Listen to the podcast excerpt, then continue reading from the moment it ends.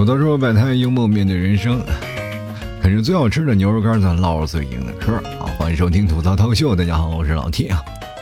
双十一过去了啊，我发现呀，走在马路上，每个人的气色不太一样啊，都那么雄赳赳、气昂昂的。然后我就说了，这感觉啊，就有种错觉，这仿佛进入了一个武侠的世界，但是全都是主角，你知道吗？一个个都是杨过，少了条胳膊，以前双十一啊，咱都流行剁手，现在可好，流行截肢了是吗？真的，以前光棍节过得都是特别开心啊，大家都是单身，大家都彼此呢寻求着温暖啊，彼此抱团取暖。都说了，咱们都是丑，咱们都很温柔，是吧？他每次都在提醒你，确实长得不咋地。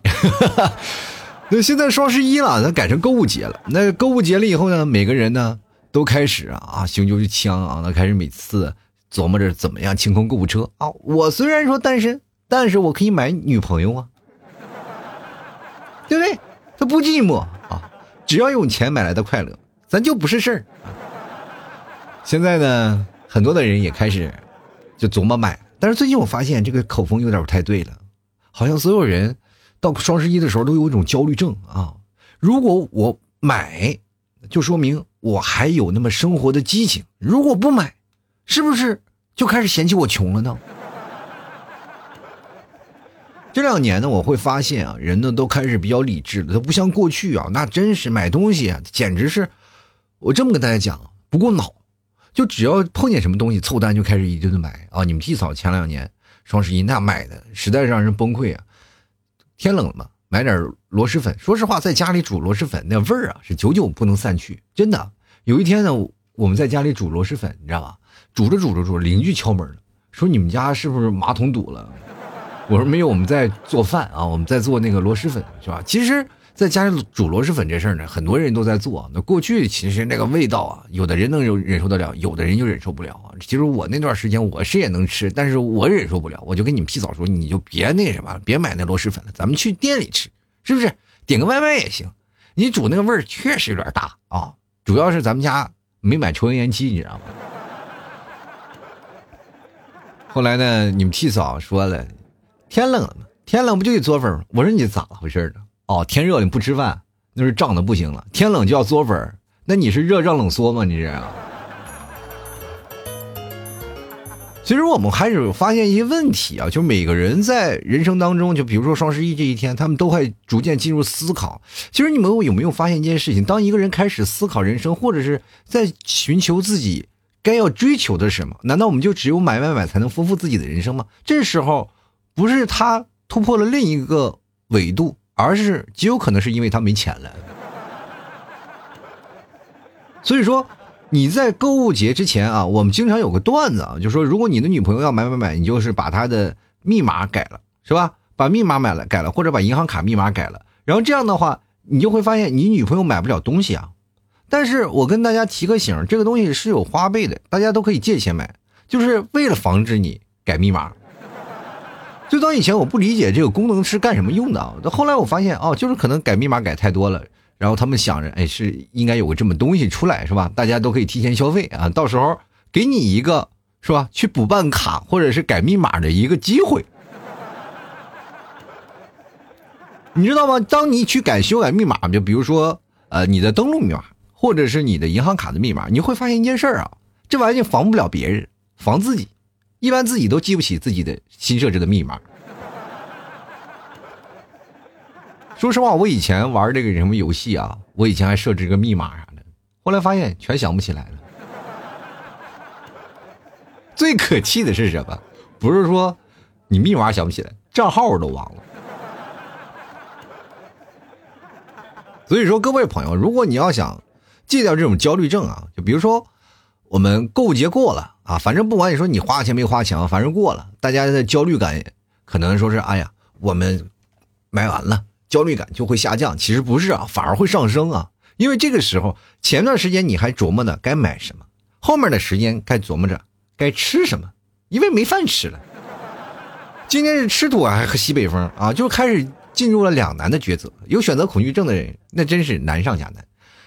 在这个时候，我跟大家讲，大家就忙起来啊！你只要一忙起来，你会发现你没有时间大吃大喝，你也没有时间乱花钱，是吧？你这个时候，你比如说，我说我平时工作并不是很忙啊，在双十一过后了以后，我们每天的工作就是朝九晚五，回到家里以后就开始追剧啊、刷剧，那一到晚上就开始饿，可怎么办呢？很简单啊，找三五好友一起琢磨，说别人坏话，哈哈，或者一起聊聊八卦，真的特别有意思啊！真的，你在聊一件事情的时候，你会发现你很透彻。就比如说你在人群当中，你总是鹤立鸡群，那你这种人一定是单身。为什么？他总是愿意给别人做情感导师。你知道，当一个人做一个成熟的标志，他是什么呢？就是不会再给别人当做情感导师。最近很多人啊，老是问我情感的问题啊，就是比如说小孩子在追我了，他这个问题对不对？我说你不要请教我，我不会给你做情感导师。毕竟，说实话，我自己的婚姻生活也不一定很幸福啊。其实，爱情在每一个人生活当中，它都是来之不易的，真的不是像你们所讲的，就是我追一个喜欢的人在一起，那你们有本事别分手啊！是很多人说老弟我没有分手，我们现在我跟初恋到现在，那你有本事你别后悔呀！别结婚以后就冒出来一个后悔当初嫁给你啊，是吧？后悔我当初我娶了你，后悔我当初没多找几个。其实我们会发现一件事情：当你结婚了以后，或者你谈恋爱了以后，你的人生会丧失很多东西啊，就包括你的朋友之间，或者你的同事之间，总是会产生说多不多、说少不小那种隔阂。人都会有跟自己最好的哥们儿玩，比如说我们男人之间叫兄弟啊，女人之间叫闺蜜。现在又引发出了一个男闺蜜和女闺蜜的这个问题，这就是介乎于两者之间。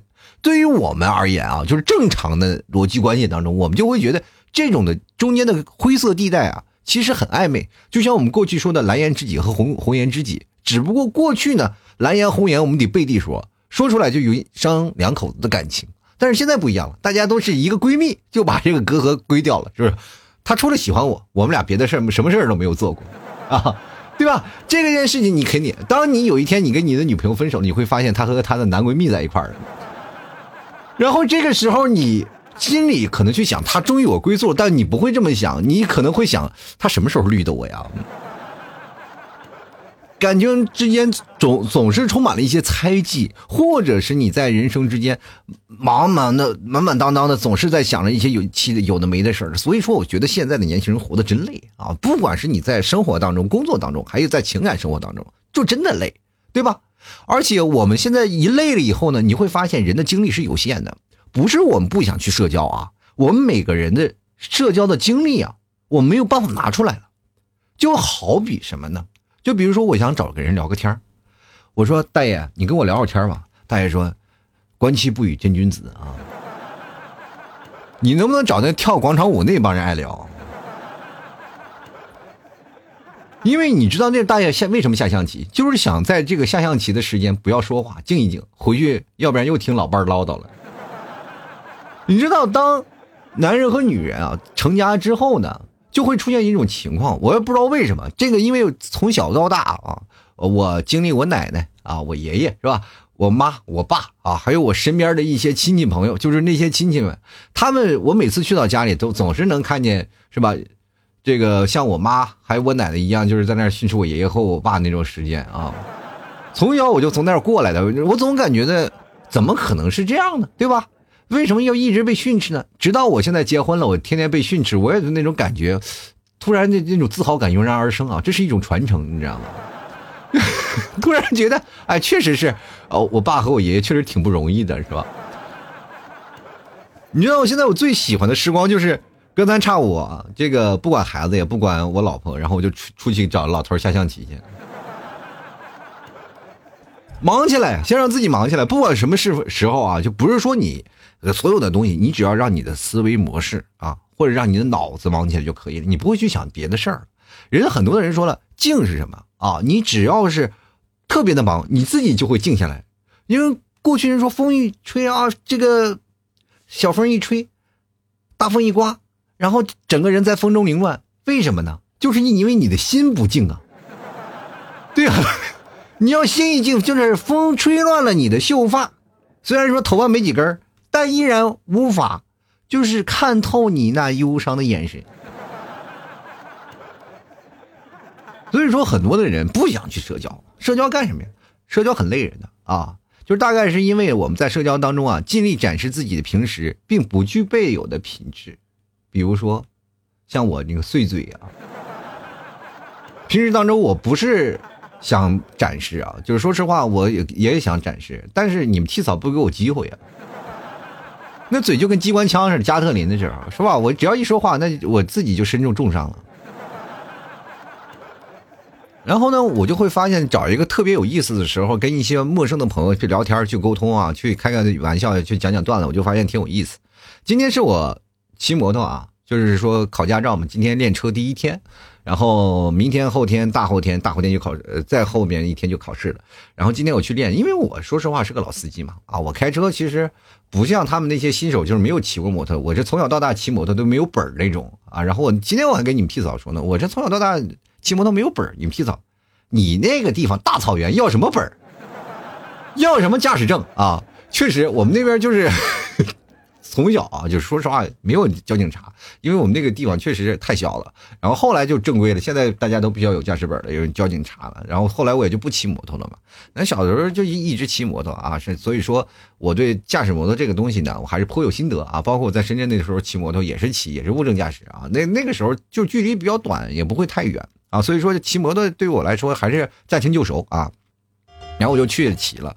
然后练了一下，找了一下离合间隙，我就准备开始绕桩啊，开始考了。哇，跑特别快啊，就跟撒了缰的野马一样。那帮人一说，教练当时坐那里说：“你明天可以不用来了，嗯，感受一下就可以了嘛。”啊，然后我就在那里练车，跟那帮想跟那帮人聊。你其实聊天的时候，我并不是来讲我就是练车的时候，但是你会发现有一件特别奇怪的事儿啊，就是我愿意跟那帮。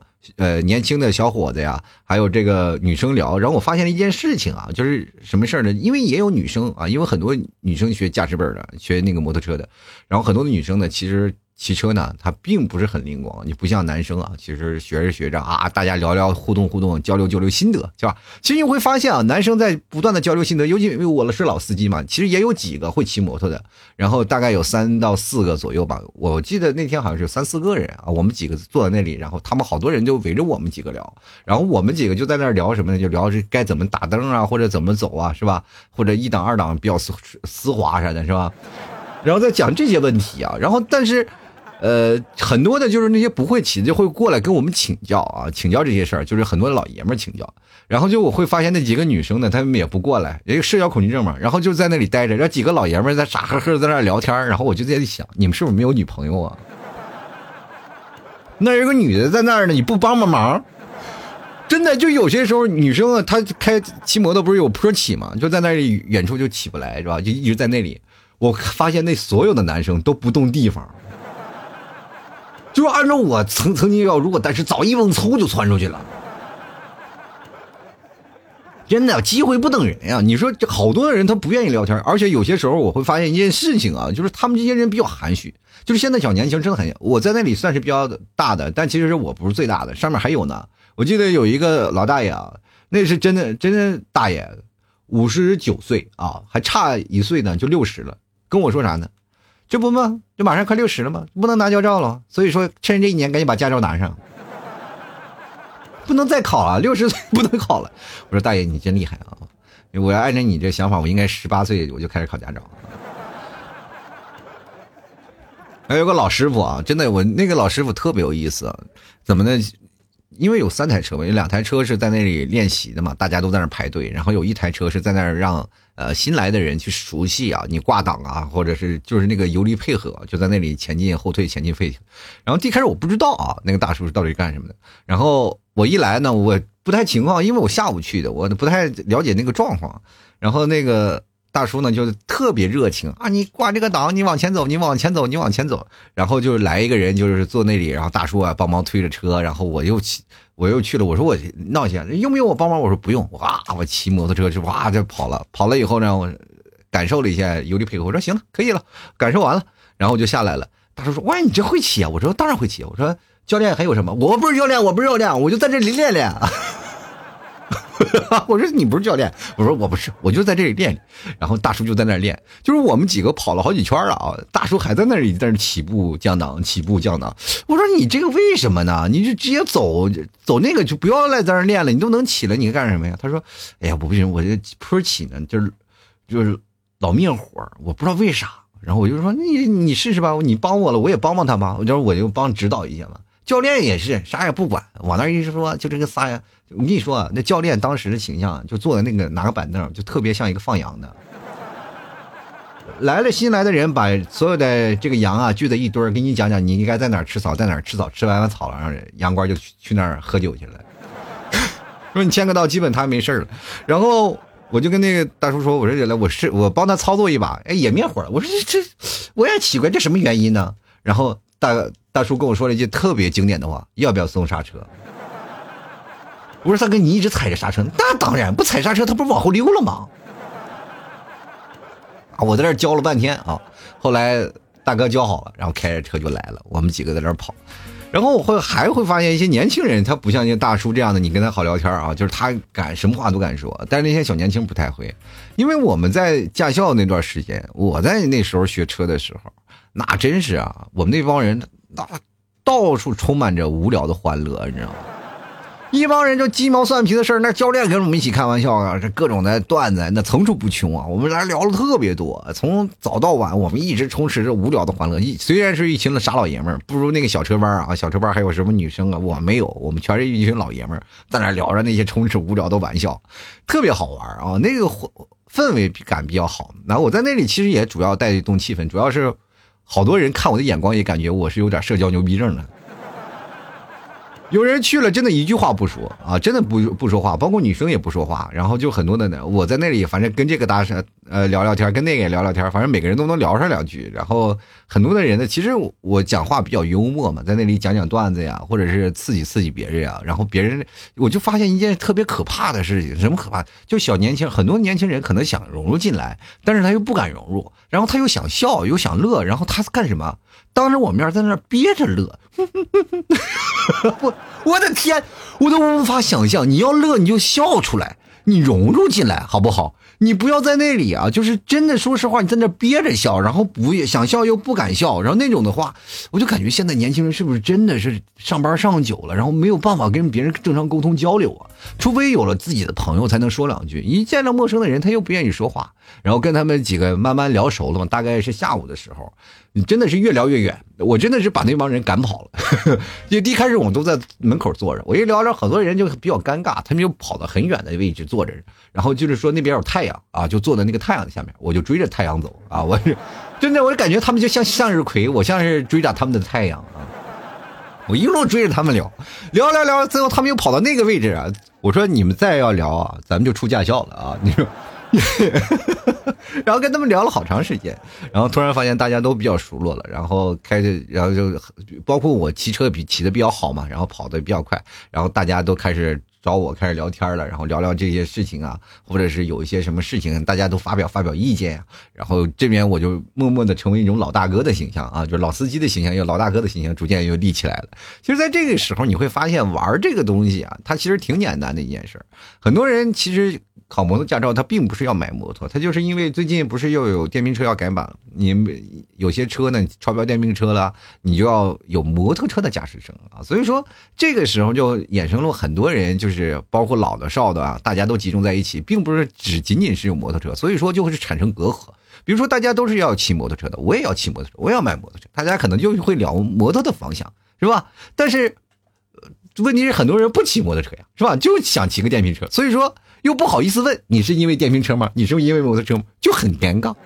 于是乎呢，就是产生了几种类别啊。我在这边，我就是在那里主主要就是调查暗访啊，大概给他们人群做了个归类啊。所以说你会发现，我慢慢的会把电瓶车的那边聊到一波，然后把摩托骑摩托车的聊到一波，然后还有一帮呢，就是说不想买摩托车，但是先拿把驾照考到手的又一波，聊的挺多啊。慢慢我成组织部部长。后来有新来的学员，就是可能来的晚的人，就过来直接找我是教练，是吧？说了说了很多啊，就是可能他以为我是教练，跟我请教了很多问题，我也教他了啊。因为我这人比较热心啊，就是包括很多的人不太会的，我都会帮忙去教教指导一下，是吧？教练在那里看的都愣了，哎，谁是教练？最后有个学员来了，直接过来找我是吧啊，这个什么嘞，就是啊问问情况。我说可以说说，我就教教他怎么样。然后，呃，聊着呢，然后该我上车了，我就上车了。哎，教练还要亲自示范。我说不，我是学员啊。其实每天啊，我们经历了太多的事儿。我觉得大家在一些陌生的场景呢，就要鼓足勇气。你不要管什么啊，特别含蓄，你就有社交牛逼症。你会发现，你慢慢聊天，别怕啊。其实很多人会害怕一件事情，就是说，就像有个小伙子，他不敢笑，他其实很简单，他就是特别感觉自己笑啊，会不会像个傻子，别人那样看他。其实我们每个人生活在生活当中啊，我们每个人。形象都是特立独行的，再加上我们又是陌生人，谁害怕谁呀？大家该笑笑，该乐呵乐呵，哪怕别人在背地里说：“哎呀，这个二货怎么这样的人啊？咋怎么是这样一个人？这人难道就没有羞耻心吗？”其实我跟大家讲，这人要脸说要皮，人不要脸则天下无敌。你只要把这些事情放起来了，你会发现你下午时间并不是那么太慢，因为你要等车。说实话，你开上去两分钟，你要等一个小时。太无聊了，你得找一件事情能让自己乐呵起来，大家都彼此的沟通了解，然后聊聊天我觉得反而是一种更有意思的事情啊，扩宽了自己圈子。我觉得这两天我就考试啊，虽然说我把把过吧，对吧？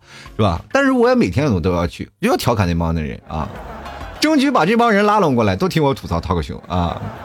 其实每个人的生活方式不太一样，但是你要接触到外人，能够跟他们聊聊天能够感受一下不同的人的生活，你会发现特别好玩。然后有一个小伙子，因为。